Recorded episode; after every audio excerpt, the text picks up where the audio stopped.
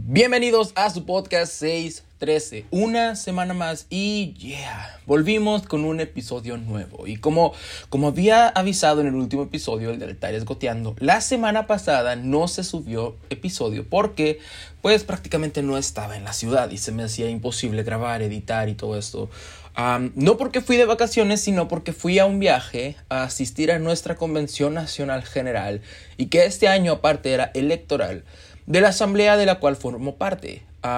y para no entrar tanto en detalle, porque si siguen este podcast desde su inicio podrán saber que me gusta hacer episodios hablando de lo que se vivió en estos eventos después de que regresé, como una especie de resumen o una especie de, no sé, solamente contarles lo que, lo que Dios hizo en mi corazón, lo que yo vi que Dios estaba haciendo, a lo mejor testimonios de otras personas con las que fui y cosas por el estilo. Y, y sí, también haré un episodio hablando de esta convención. De hecho, algo que me, que me, llamó la atención y, me alegró muchísimo es que recibí algunos mensajes de, de, de, algunos de ustedes preguntando si hablaría de eso en el podcast, de esta convención.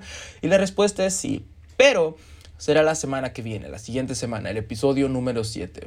Así que por ahora solo puedo decir que fue algo hermoso, fue algo histórico, fue algo trascendental, fue un avivamiento como personalmente yo nunca había experimentado por muchas cosas que explicaré en el siguiente episodio, pero, pero de eso hablaremos la siguiente semana, ¿ok?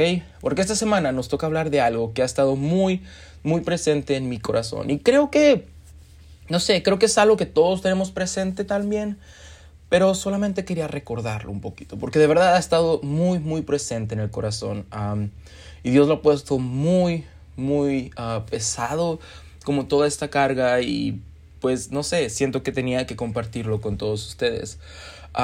Pero bueno, antes de comenzar, de nuevo me gustaría agradecer a todas las personas que se toman el tiempo para escuchar este podcast, estos episodios, y, y que además lo comparten y a veces hasta comentan qué les pareció. Eso de verdad lo sigo apreciando muchísimo y de hecho lo sigo invitando a que si este proyecto les gusta, pero sobre todo si ha sido de bendición a su vida y creen que puede ser de bendición a la vida de alguien más, sigan compartiéndolo, sigan, sigan publicándolo. Y de hecho, de hecho los reto con este episodio, porque creo yo que Dios ya, ya está trabajando y los reto a que se lo envíen a esa persona que Dios ya les puso en su corazón que siempre estaba ahí como, ay, si le mando este episodio, pero nunca nos animamos. Entonces los reto que si Dios pone a alguien en tu corazón para que le mandes este episodio o algún otro, lo hagas. Uno nunca sabe cómo obra Dios. Uno nunca sabe las cosas que una persona puede estar necesitando. A veces ni siquiera es como revelación divina.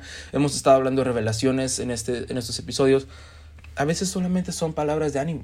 Solamente son palabras de, hey, tú vales mucho para el reino de Dios. Dios te ama. Entonces, pues prácticamente de eso hablamos en este podcast, de, del amor de Dios. Y, y hoy también es uno de esos. Uno de esos episodios donde veremos el amor y la ternura de Dios.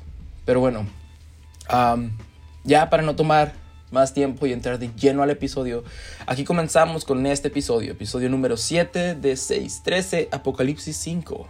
Mira al león, pero no es un león.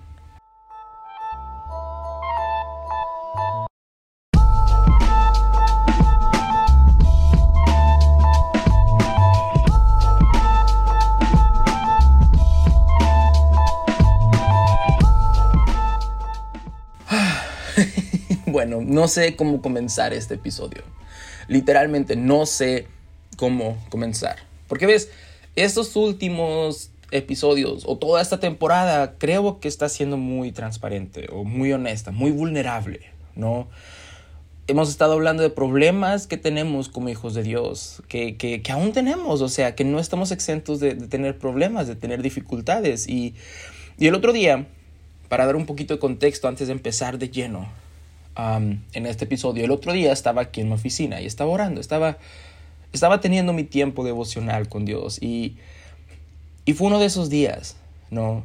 Y si me atrevo a, decirlo, fue uno de esos días donde, donde solamente abrí mi corazón y fui sincero con Dios y, y me acuerdo que le dije, ya, no, no, no busco nada en este, en este, en este día. No, ¿han escuchado esa canción, la de nada más? No busco bendiciones. Ok, no voy a cantar porque pues no es mi ministerio. Pero era uno de esos días donde decía, Dios, ya, a lo mejor hay cosas que necesito en mi vida, en mi corazón, en, en, en, en mi ministerio, en todo esto, pero hoy no quiero pedirte nada. De verdad, no quiero pedirte nada, solo quiero estar contigo. Solamente estar tú y yo y nada más. ¿Sabes? No quiero, incluso no le pedía como, Señor, ayúdame a entender esto, dame revelación. No. Solo quería estar con Él y que todo, todo lo demás fuera secundario. Y, y Dios es tan lindo, porque tenemos un Dios tan hermoso y tan lindo con nosotros, ¿no? Que, que se presenta cuando lo invitamos, que acepta estas invitaciones y que no es como nosotros que a veces no podemos asistir a algún lugar o, a veces incluso si vamos a, ir llegamos tarde o a veces hasta cancelamos de último momento, ¿no? Nunca te ha pasado que de repente te invitan a algo y dices, sí, claro que sí, pero cuando llega ese día de, de, de, cumplir con esta salida, como que ya no te sientes con los mismos ánimos de salir, como cuando dijiste que sí, terminas cancelando de último momento. Bueno, Dios no es así. Dios es puntual siempre y y siempre se presenta, nunca queda mal. Y, y bueno, estaba teniendo este momento aquí en mi oficina y de la nada, de la nada, siento toda esta ternura de parte de Dios abrazándome y llenando mi vida y llenando mi corazón. Y, y así como pasó, como me pasó con el episodio de Teníamos la esperanza de, lo mismo pasó esa noche. Sentí tanto de parte de Dios que, que queriendo traer sanidad a, cada uno de nosotros y sobre todo paz. Y, y algo que, sentí muy, muy, muy fuertemente es que quería liberar, liberarnos de una culpa muy grande, de ese sentimiento de culpa. Y para eso me llevó a este capítulo de la Biblia, el cual, el cual es mi favorito y, y, el cual pues ya vieron el título, ¿no? No es una sorpresa.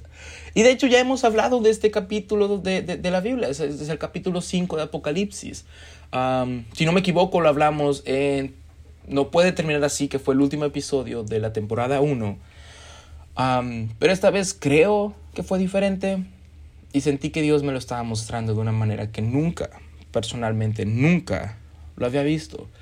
Y ya, para no tardarme tanto y que dure una eternidad, ¿qué te parece si leemos un poquito de Apocalipsis capítulo 5?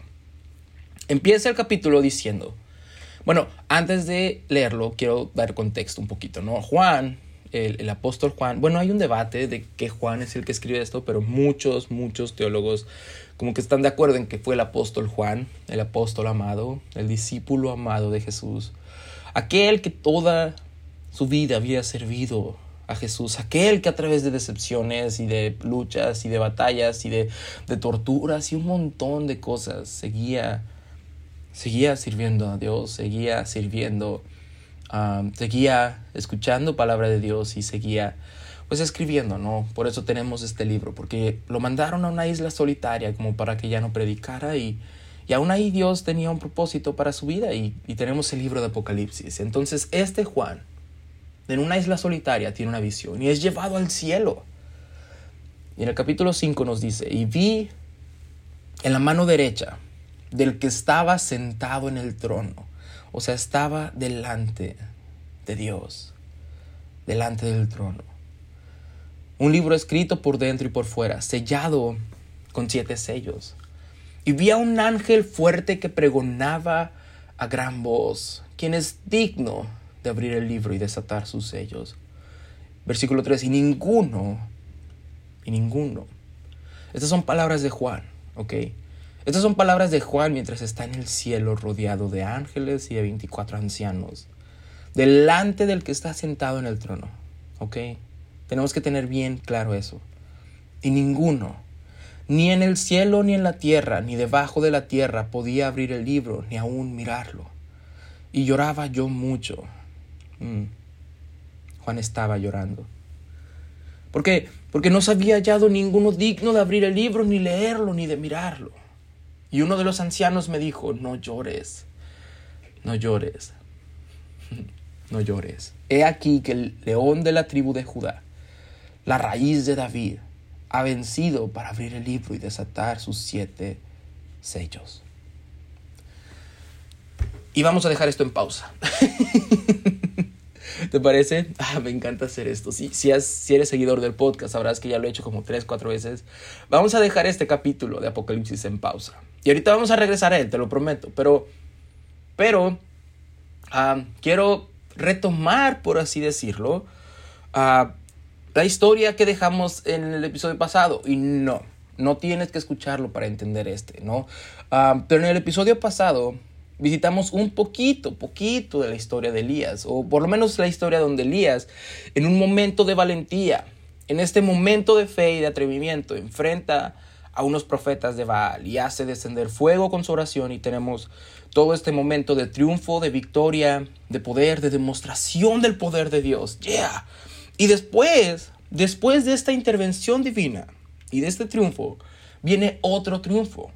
Porque, porque los hijos de Dios vamos de gloria en gloria, ¿no? Porque, porque los hijos de Dios vamos de victoria en victoria. Había una sequía que ya tenía mucho tiempo en estas tierras y Dios manda a Elías a orar por lluvia y, tenemos esta historia donde se sube a un monte a orar. Bueno, ah, Primera de Reyes capítulo 18 y versículo 41 nos dice, entonces Elías, esto es después, insisto, de esta victoria que tiene contra los profetas de Baal. Entonces Elías dijo a Acab, sube, come y bebe, porque una lluvia grande se oye. Acab subió a comer y a beber, y Elías subió a la cumbre del Carmelo, y postrándose en tierra, puso su rostro entre las rodillas, y dijo a su criado, sube ahora y mira hacia el mar.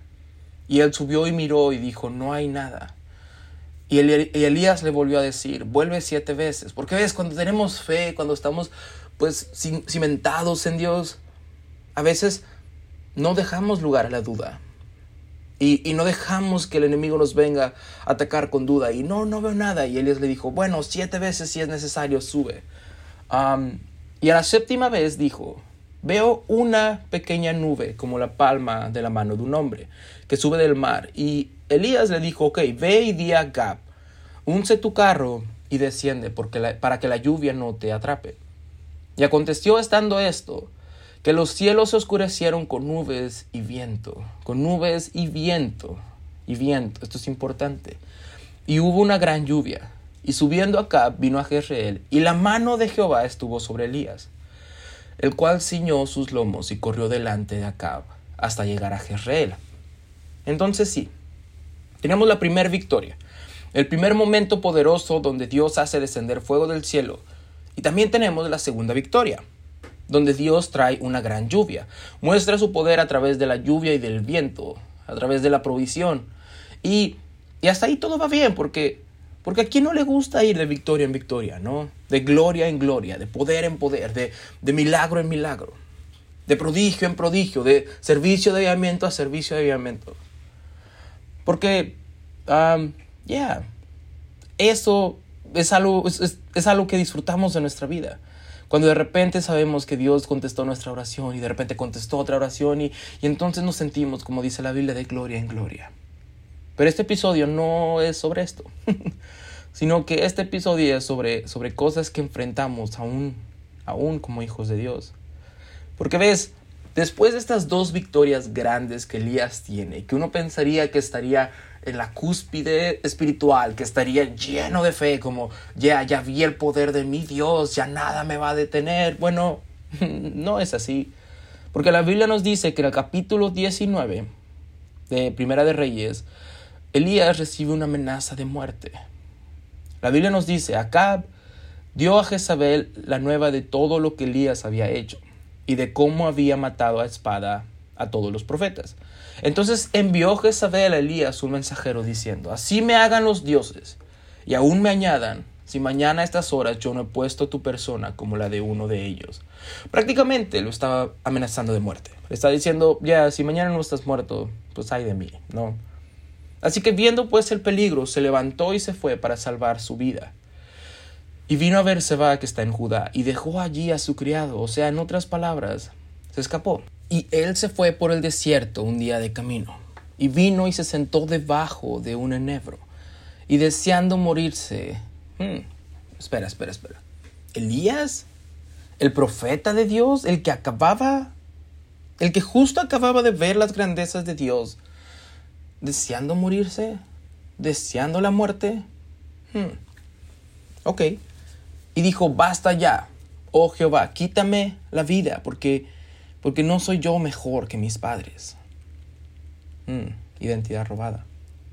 Y echándose debajo del enebro, se quedó dormido. Y he aquí, luego un ángel le tocó y le dijo, levántate, come. Entonces él miró, y he aquí su cabecera, una torta cocida sobre las ascuas, y una vasija de agua, y comió y bebió y volvió a dormirse. Y volviendo el ángel de Jehová la segunda vez, lo tocó diciendo, levántate y come, porque largo camino te espera. Que Dios seguía proveyendo las necesidades de Elías. Pero a veces, a veces cuando el miedo se apodera de nosotros, cuando la soledad se apodera de nosotros, cuando el rechazo se apodera de nosotros, cuando esas voces en tu cabeza que no traen nada bueno se apoderan de nosotros. Como que la provisión de Dios ya no la vemos como algo tan poderoso como antes, ¿no? Se levantó pues y comió y bebió y fortalecido con aquella comida, caminó cuarenta días y cuarenta noches hasta Oreb, el monte de Dios. Y allí se metió en una cueva. Porque ves, Elías trataba de huir. Elías trataba incluso de esconderse de la presencia de Dios. El miedo y sobre todo las voces en su cabeza lo habían hecho correr lejos de Dios y de su llamado, de su propósito. Y ves, digo las voces en su cabeza porque cuando está en la cueva y Dios le pregunta, Elías, ¿qué haces aquí? Y tienen esta interacción, Elías le responde, he sentido un vivo celo por Jehová, Dios de los ejércitos, porque porque los hijos de Israel han dejado tu pacto, han derribado tus altares y han matado a espada a tus profetas. Y solo yo he quedado y me buscan para quitarme la vida. Y más adelante, ahorita vamos a ver cómo se presenta Dios Elías y toda esta interacción, pero después de esa interacción, le vuelve a preguntar, Elías, ¿qué haces aquí? Y Elías le vuelve a decir el mismo discurso, palabra por palabra. Y eso eso solo nos deja entender que, que esas voces de duda, de miedo, de ansiedad, de pánico, de soledad, de mortandad, habían estado presentes y habían sido repetidas tantas veces en su cabeza, una y otra y otra y otra vez. Y ahora Elías incluso ya se las sabía de memoria y creía, creía que eran verdad. Esas voces que le decían, estás solo Elías, no hay nadie a tu lado. Esa mujer esa mujer te va a matar y no hay nadie que pueda ayudarte. Y la pregunta es, ¿cuáles son las voces que hay en tu cabeza? ¿Cuáles son esas voces que te visitan por las noches? ¿Cuáles son esas voces que ha puesto el enemigo que te quiere robar tu identidad y quiere hacer que huyas de la presencia de Dios y te escondas y repitas una y otra vez hasta que lo creas verdad? ¿Cuáles son? ¿Tú no sirves? ¿Tú ya no tienes propósito? tú estás solo y nadie más te quiere, tú no vas a casarte, tú no vas a conseguir el amor de tu vida, tú no vas a tener ministerio, tú ya no puedes ser perdonado, tú ya no puedes ser usado por Dios. ¿Cuáles son? Seamos honestos con nosotros mismos por un momento. ¿Cuáles son esas voces que suenan cuando, cuando todo está en silencio? Esas voces que buscan descalificarnos e infundirnos miedo. Esas voces que que si somos sinceros nos llevan a tener incluso ataques de ansiedad y de pánico en nuestras vidas. Ya, aún siendo hijos de Dios. A lo mejor sonreímos y hacemos que todo está bien, pero la realidad es que la razón por la que huimos del llamado de Dios, del propósito que Dios tiene para nuestra vida, fue porque hicimos caso a estas voces y ahora creemos que son verdad. Creemos que ya no hay esperanza para nosotros, que ya no hay propósitos para nosotros y y si nos vamos aún más profundo y más honestos, llegamos incluso a tener pensamientos de muerte. Y tenemos miedo y perdemos la esperanza y, ya ni siquiera oramos, porque ¿para qué oramos? No, si ya todo está acabado.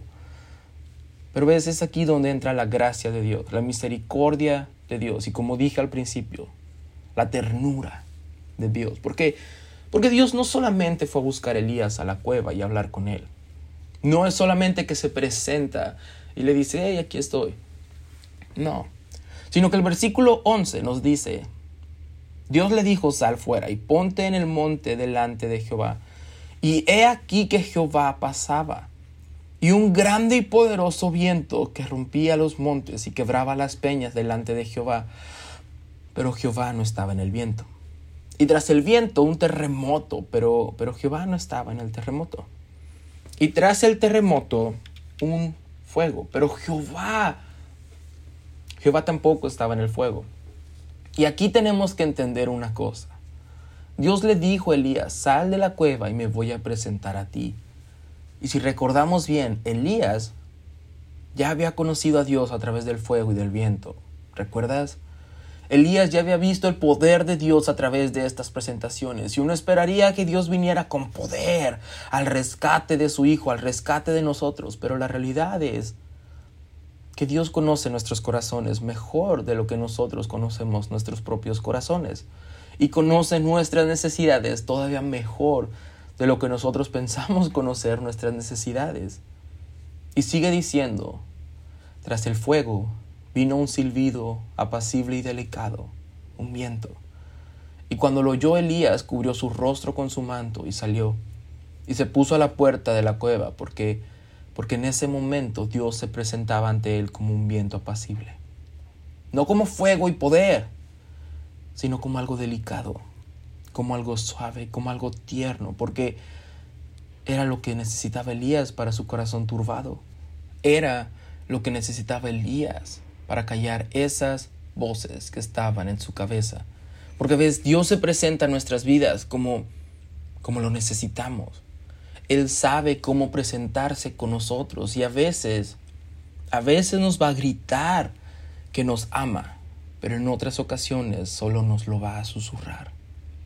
Y ambas, el grito de Dios o el susurro de Dios, el fuego o el viento apacible, son igual de poderosas y de efectivas para callar la voz del enemigo y calmar nuestra ansiedad, para callar esa voz que nos trae miedo y desánimo y para calmar toda tempestad con un viento apacible. Dios se presenta a nosotros conforme a nuestra necesidad y Él sabe cuándo necesitamos un fuego poderoso o un viento calmado y apacible. Y termina Dios esta interacción diciéndole, no estás solo.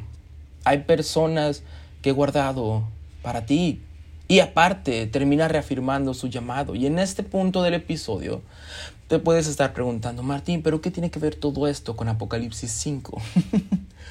y pues sí, ahora, después de tener todo esto en mente, volvamos a Apocalipsis 5. Y, y esta parte del episodio podría decirse que, que está representando todos aquellos que aún estamos en la iglesia que oramos, que ayunamos, que servimos, que, que, seguimos siendo fiel, ¿no? Porque ves, Elías, por lo menos en esta interacción, vendría siendo la representación de aquellos que en algún punto de nuestra vida decidimos, decidimos huir de la presencia de Dios. Personas que en medio de tempestades, de problemas, de desánimo, de dolor, en medio de todos estos pensamientos que traen duda, en medio de estos pensamientos que nos quitan la esperanza, corremos lejos de la presencia de Dios nos alejamos de la protección de Dios, huimos de la iglesia, de nuestra comunidad de fe, incluso a veces de nuestra propia familia y nos escondemos lejos. Tal vez no físicamente, pero sí decidimos vivir en nuestro propio mundo donde, donde todo se vuelve cómodo, incluso la vida o el estilo de vida que tenemos, ¿no? Ya. Y si me alejo, puedo quedarme a vivir en esta cueva donde, donde no tengo que rendir cuentas a nadie, donde nadie me va a molestar, donde donde incluso no tengo que orar porque nadie me ve, pero que aún en su misericordia y en su gracia Dios va y nos alcanza en ese lugar tan escondido, donde nos, nos habíamos puesto y donde pensábamos que ya nadie podía alcanzarnos. Y Dios llega y dice, nada, yo todavía tengo planes para ti. Todavía tienes un propósito en tu vida. Y aún antes de reafirmar tu llamado y tu propósito, tengo la paz que tu corazón está necesitando. Porque Jesús lo decía, venir a mí todos los que estén cansados y cargados, que yo los haré descansar. Todos. Tú también. Tú que decidiste correr y huir de todo. Ya Jesús tiene lo que necesitas, lo que necesita tu corazón. No necesitas a lo mejor poder en forma de fuego. Digo, ya viste los milagros en algún punto de tu vida, los milagros y los prodigios, pero tal vez, tal vez ahora solo necesitas calma Necesitas un viento apacible que te recuerde que tienes un Dios que te ama. Y bueno, Dios nos sigue alcanzando, sigue alcanzando al perdido. Pero en Apocalipsis 5 es otra historia. Porque Elías representaba a aquellos que corremos y escapamos, pero que hay de los que no. de los que siguen estando en la iglesia, de los que siguen orando, de los que siguen yendo a eventos de avivamiento, pero que aún se enfrentan a estos problemas, a estos pensamientos, a estos ataques de ansiedad, a la depresión, a pensamientos suicidas, a todas estas voces que quieren descalificar y robar la identidad, a todo esto que es real, es muy, muy real y que aún añadido a eso, a todos estos pensamientos, ahora también se agrega uno nuevo, la culpa, culpabilidad, porque porque vamos a ser sinceros, estamos dentro de la iglesia, dentro del Evangelio, conocemos el poder de nuestro Dios, vamos a los servicios, no nos los perdemos. Pero ¿cuántos de nosotros no nos hemos sentido así? Digo, ¿alguna vez te has sentido desesperado o desesperada? Triste, ansioso, ansiosa, con pensamientos desoladores o pensamientos como, ah, nada va a salir bien o nada está saliendo bien. Vine Vine de esta actividad y de nuevo me siento triste, me siento deprimido o deprimida y, y la ansiedad y el pánico regresaron y no hay esperanza para mí o para esto que estoy viviendo. ¿Ves? Porque vamos a eventos y todo se vuelve claro y ya confío en el llamado de Dios, Dios reafirmó mi propósito y llegamos y el miércoles es como, ya tal vez, tal vez fue emoción, tal vez, tal vez nunca vuelva a restaurar este llamado, ¿no? O, ah, ¿qué va a pasar mañana? A lo mejor, a lo mejor todo sería que acabara hoy. Mm. Y añadido a esto te sientes mucho peor porque se supone que vas a la iglesia. Se supone que tienes una familia y una comunidad de, comunidad de fe para no sentirte solo o sola. Se supone que tienes el Espíritu Santo, se supone que, que la presencia de Dios está en tu vida, está presente y aún así sigues teniendo estos pensamientos o estos ataques de ansiedad y, y sigues batallando con esto y eso te hace sentir culpable. Y te hace sentir mucho peor porque entonces puede significar que hay algo malo en ti.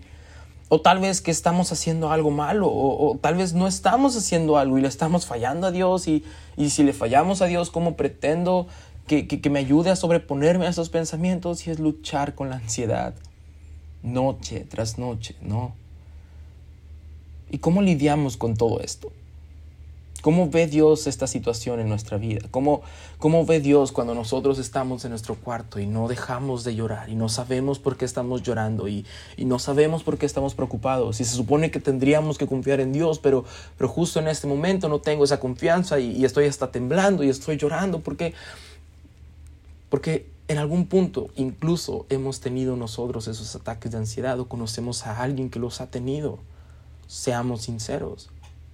Seamos honestos. Y tal vez es tu mejor amigo, tu mejor amiga. Tal vez conoces a alguien, tal vez es tu hermano, tu hermana que sigue sufriendo de esto y tú mismo estás desesperado y no sabes cómo hacerle para ayudarlo porque pareciera que todo va mejorando y de repente todo vuelve a estar igual, ¿no? Pero ves, para eso, ahora sí vamos a ir a mi capítulo favorito de, de, de la Biblia con el que comenzamos este episodio. Apocalipsis capítulo 5. Y este capítulo en la, Biblia me ha ayudado muchísimo en muchísimas ocasiones. Y cada vez que lo vuelvo a leer, Dios pone algo nuevo, algo diferente que, que personalmente no había visto. Y, y en esa noche de la que te platicaba, que estaba en mi oficina, creo que Dios lo hizo de nuevo. Porque mientras estaba orando y estaba en la presencia de Dios, Dios puso todo este capítulo, toda esta escena en mi corazón. Y mientras estaba pensando en esto, literalmente me vi a mí, te vi a ti, en medio de un servicio, en medio de nuestra congregación, pero, pero teniendo y lidiando con estos pensamientos horribles que vienen a nuestra cabeza y estos pensamientos que nos hacen tener a veces ataques incontrolables y comenzamos a llorar y, y ah, ¿por qué estoy sintiendo esto? Y se supone que debería sentirme gozoso. Digo, acabo de tener una experiencia increíble y debería sentirme bien, no debería sentirme así. Y como no me siento con gozo y no me siento bien, entonces además me siento culpable y me creo las mentiras que hay en mi mente, que, que estoy escuchando de parte del enemigo. Y, y para entenderlo mejor tenemos que ver que en Apocalipsis 5, como dije, nos muestra a Juan, que es literalmente llevado al cielo. Juan, en medio de una visión, es llevado al cielo. al cielo. Por si nos sentíamos culpables, ¿no? De estar en la iglesia y seguir lidiando con esto. Bueno, Juan es llevado al cielo. Y no solo eso, sino que además está rodeado de 24 ancianos, personas que ya pelearon la batalla, ¿sabes? Personas que ya pelearon la buena batalla, como diría Pablo. Entonces, hombres que se entregaron de lleno a Dios y al servicio de Dios y ahora incluso tienen el privilegio de estar sentados y de estar en el cielo y también está rodeado de ángeles. Come on, ángeles. Ángeles están rodeando a, a Juan y esos ángeles están adorando a Dios. Entonces Juan está rodeado de todo esto, de toda esta santidad, de la misma presencia de Dios, porque dice que Juan está delante del trono, rodeado del ambiente más puro, santo y hermoso que pueda haber. Pero Juan todavía se siente ansioso. Todavía se siente mal, todavía tiene estos pensamientos que lo visitan, estos pensamientos depresivos, todavía tiene ataques de ansiedad, de pánico, de tristeza, pensamientos que le dicen, ¿y ahora qué va a pasar? Ya, todo, todo no sirvió para nada. No hay esperanza, nada, nada bueno puede salir de esto. Y podemos ver esto cuando él ve el libro y los sellos y comienza a buscar y comienza a buscar, porque, porque es como nosotros que comenzamos a buscar respuestas en medio de todo lo que estamos sintiendo y comenzamos a buscar ayuda y comenzamos a buscar a nuestro alrededor desesperadamente, porque no queremos sentirnos así y no queremos estar de esa manera y comenzamos a buscar y buscar y buscar y eso nos lleva a más desesperación y de repente... De repente vamos con un hermano, con una hermana que nos ayuda y nos da palabra y ora por nosotros. Y de repente salimos fortalecidos porque Dios usó a esta persona para orar por nosotros. Y a mitad de semana todos estos pensamientos vuelven y... Ah, ya me cansé de sentirme así. De nuevo estamos a solas, sin poder dormir, porque todo regresó. Y buscamos desahogarnos con alguien más y acabamos con todas las opciones y todo parece seguir igual. Y como dije, debe haber algo malo en nosotros, ¿no? Digo, no está bien que estemos sintiendo esto. Y Juan estaba buscando a su alrededor y se preguntaba, ¿quién es digno? ¿quién es digno? ¿quién es digno? ¿Quién podrá resolver todo esto? ¿Quién podrá abrir estos sellos? Y ninguno, estas, estas son palabras de Juan y también esto es importante. Y ninguno, ni en el cielo, ni en la tierra, ni debajo de la tierra podría abrir el libro, ni aún mirarlo. Y lloraba yo mucho porque no se había hallado a ninguno digno de abrir el libro, ni de leerlo, ni de mirarlo. ¿Ves? Juan, al igual que Elías, había convencido totalmente de esto que estaba en su cabeza. Estas voces que le decían que no había esperanza y lo había hecho creer esa mentira y se lo sabía de memoria. También repetía las mismas palabras, lo repetía palabra por palabra y, y Juan en esta escena comienza a llorar, pero no solo llorar, dice a llorar mucho como tú y yo a veces comenzamos a llorar cuando tenemos ese ataque de ansiedad o de pánico en medio de la noche en nuestra habitación y o donde sea que estemos y comenzó a llorar y comenzó a llorar y a desesperarse como, como nos desesperamos también a veces o, o como podemos dudar a veces aún en la presencia de Dios, aún estando en la iglesia, en un servicio. Juan estando en el cielo comienza a dudar. Juan estando en el cielo comienza a llorar comienza a desesperarse, a tener ansiedad, porque, porque nosotros como hijos de Dios no estamos exentos de sentirnos así. Ansiedad y depresión son reales aún para los hijos de Dios. Ya, seguimos viviendo en este mundo, en un mundo corrupto donde, donde todo el tiempo nos está bombardeando de malas noticias, de malas noticias, de malas noticias. Digo, la voz del enemigo allá afuera está todo el tiempo metiendo cosas en nuestra cabeza. y Juan, Juan estaba en el cielo, pero sentía tanta ansiedad que tiene que venir uno de los ancianos a decirle, y esto, esto es lo que quiero dejar en este episodio. Si no quieres recordar nada más de lo que hemos hablado, por lo menos quiero que te lleves esto en tu corazón. Uno de los ancianos vino. Y ves, no ves por ninguna parte donde viene reclamándolo a Juan. Que le dice, oye Juan, ¿por qué estás llorando? ¿Qué no? ¿Qué acaso no ves dónde estás? ¿Por qué estás deprimido? ¿Que no eres cristiano? ¿Que no eres hijo de, hijo de Dios? ¿Que no, ¿Que no tienes el Espíritu Santo? ¿Acaso no confías en Dios? No, nada de eso. Tampoco vino a minimizar lo que estaba sintiendo Juan. A decirle, oye Juan, no es para tanto. Ya, ya, ya, estás aquí. Eso de depresión, ansiedad, eh, aquí en el cielo no va. Aquí, Tampoco viene a juzgarlo o no viene a condenarlo, a decirle que algo está mal en su vida o que de seguro Juan debería estar en pecado. Por eso el enemigo le tiene la mente cautiva. No, nada de eso, al contrario, viene a darle la respuesta.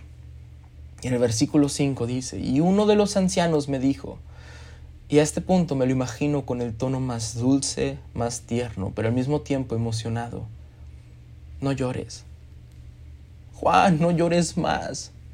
Mira, has buscado por otros lados, por temor de ver de frente a Dios, por temor del que vaya a pensar Dios, pero mira, mira la fuente de tu paz. Aquel que ve tu debilidad, que te ve en tu debilidad y te fortalece, aquel que te ve en tu debilidad y te ama, aquel que te ha visto llorar y sufrir, te extiende su amor y su compasión. Entonces, el anciano le dice, He aquí el león de la tribu de Judá, la raíz de David, ha vencido para abrir el libro y desatar sus sellos. ¿Ves? Aquí está el león poderoso. Pero me encanta. Porque cuando Juan levanta la mirada, ya aquí está el león victorioso, el león triunfante, el león de la tribu de Judá. Pero justo como en la historia de Elías, Creo que el corazón de Juan también necesitaba un viento apacible que calmara su ansiedad. Porque ese es nuestro Dios. Aún va un paso más adelante. Porque cuando el anciano le dice, ve al león, cuando voltea a ver al león, Juan no mira a un león. La Biblia dice que Juan entonces ve a un cordero inmolado. Ah, ah. ¿No es hermoso el amor de Dios? Juan levanta la mirada y ve a un cordero sacrificado. El cordero inmolado. ¿Y por qué es tan importante y tan hermoso? Porque Dios, porque Dios no desprecia nuestros sentimientos, ni hace menos, ni minimiza lo que sentimos. Dios no nos va a regañar por sentir tristeza, ansiedad, duda. ¿Ves? El cordero representaba la humanidad de Jesús. En otras palabras, cuando Juan mira al Cordero, no ve a un Dios apático que está lejos de su corazón, que minimiza lo que Juan siente, sino que Juan ve un Dios empático que le está gritando, Juan, Juan, yo sé lo que sientes. Juan, ¿te sientes con miedo? Ya, yo también lo sentí. De hecho, oré para ver si podía pasar esta copa de mí. ¿Te acuerdas cuando Jesús estaba en el monte Getsemaní y también lo sentí cuando estaba en la cruz. Juan, Juan, ¿acaso tu, tu corazón siente que la muerte se aproxima? Yo también lo sentí. Yo también lo sentí, Juan. Juan, ¿te sientes ansioso? Yo también me sentí así. Entiendo cómo te sientes. Sientes que no puedes con la carga. Sientes que esta cruz que te tocó cargar es demasiado pesada y, y has llegado a pensar, Dios, yo ya no quiero esto. Ya no ya no puedo más. Quieres renunciar y sientes que no puedes más. Bueno, Juan, yo también lo sentí. Juan, tu desesperación no quiere no quiere poder que baje del cielo. No necesita un fuego que descienda. Ahorita no. Sino más bien necesitas ternura. Tu corazón necesita ternura y amor que te afracen en estos momentos. Ya, yo también lo necesité. Por eso en el, en el monte oré y dije, Abba Padre. Abba era la manera más cariñosa que alguien podía referirse a su papá, porque Jesús también necesitó ternura. Ya, Juan, yo también necesitaba ternura, necesitaba amor en ese momento. Se acercaba la hora, Juan. Se acercaba la hora y tenía miedo. Sabía lo que tenía que enfrentar y tuve miedo. Necesitaba en mi humanidad, necesitaba el amor de la divinidad, pero tenía que enfrentarme a esta cruz sin eso, porque tenía que morir cargando el pecado del mundo para vencer, para vencer y darte la victoria a ti, darte la salvación que necesitas, pero también la autoridad y la victoria sobre esos pensamientos. Yo vencí, Juan. Entiendo cómo te sientes porque yo también me sentí así, pero yo vencí para darte la victoria sobre todo, para limpiarte de tu pecado y hacer que tuvieras acceso al trono de la gracia, aún cargando esos pensamientos que te atormentan. Porque ves, Jesús sabe cómo te sientes. Tú que estás escuchando esto, Jesús sabe lo que hay en tu corazón, lo que hay en tu mente, con lo que estás batallando y lejos de juzgarte y menospreciar lo que sientes, te entiende. Él sabe cómo te sientes y no te señala, no te condena, te entiende. Y por eso creo que el anciano es enviado de parte de Dios. Dile que me mire a mí, y al verme sabrá que yo entiendo cómo se siente, porque yo también lo sentí. Quiero mostrarle que no, que yo viví lo que él está viviendo, sufrí lo que él está sufriendo y lo entiendo, entiendo a mi hijo. Pero también quiero mostrarle que yo ya vencí, que yo ya vencí por él y que tú que estás escuchando esto también vas a vencer. Y a veces la victoria se mira como un fuego y una llenura del Espíritu Santo, poder, un león. Pero a veces la victoria también se puede mirar como una brisa suave, apacible, un cordero que entiende y valora tus sentimientos y murió por ti y por mí. Porque tenemos un Dios que nos entiende y que sufrió para que tú y yo tuviéramos victoria. Y entonces, para terminar este episodio, quiero decir solo una cosa más. El anciano no se equivocó al decirle a Juan, oye Juan, mira al león, aunque iba a, enfrentar, a encontrarse con un cordero. Porque el anciano nos estaba mostrando el trabajo que nos toca a ti y a mí como iglesia de Jesucristo. Ya, nuestro trabajo. Más allá de señalar y tratar de entender qué está mal en una persona que está batallando con problemas de ansiedad o de pánico, nuestro trabajo sigue siendo interceder y seguir predicando del león de la tribu de Judá. Dios va a hacer la obra y Él se presentará como el corazón de la persona lo necesite, pero tu trabajo y el mío es seguir presentando un Jesús victorioso, un Jesús glorificado porque no hay león sin un cordero y no hay cordero sin un león. Déjame ir un poquito más profundo. Regresando a la historia de Elías, Elías Elías había corrido y había huido, había escapado, se había escondido en una cueva porque tenía miedo de la muerte. ¿Lo entiendes? Lo diré de nuevo, Elías había corrido, había huido, había escapado, se había escondido en una cueva porque tenía miedo de la muerte, porque la muerte aún no había sido derrotada en aquel entonces. Este episodio no solamente es para mostrarte al Cordero y decirte que tenemos un Dios que nos entiende y calma nuestra tormenta y va a venir como nuestro corazón lo necesita y va a, llenar nuestra necesidad como lo necesitamos. No es solamente para decirte que tenemos, que, que tenemos un Dios que también sufrió lo que estamos sufriendo, que tenemos un Dios que no nos culpa ni nos señala por lo que estamos sintiendo, sino también es para decirte que así como lo presentó el anciano en el cielo, que le dijo, el león de la tribu de Judá vencido, porque Elías había tenido miedo de la muerte, vino un cordero a ser sacrificado y hoy en día también hay personas que viven con miedo a la muerte, que viven sin esperanza, que viven temiendo del mañana. Pero nosotros, nuestro trabajo como iglesia es salir allá afuera y presentar al Cordero, al Cordero que fue sacrificado para salvación nuestra, al Cordero inmolado que murió para derramar su sangre y limpiar nuestro pecado, limpiarnos a nosotros y darnos libre acceso al trono de la gracia, pero también al león, al león de la tribu de Judá, la raíz de David, el león que resucitó y venció la misma muerte, que le robó las llaves al Hades, que que es el principio, pero que también es el final que ahora está glorificado y reina por los siglos de los siglos. Así que cuando el enemigo venga con estos pensamientos destructivos, acércate al Cordero y deja que su ternura te abrace, pero al mismo tiempo invita al león para que devore esos pensamientos, porque ves, Satanás va a venir con pensamientos de duda, de mortandad, de culpabilidad, pero tú, tú puedes vencerlo en el nombre de Jesús. Porque cuando Satanás venga a ti diciéndote, pero ¿cómo vas a acercarte a Dios por ayuda?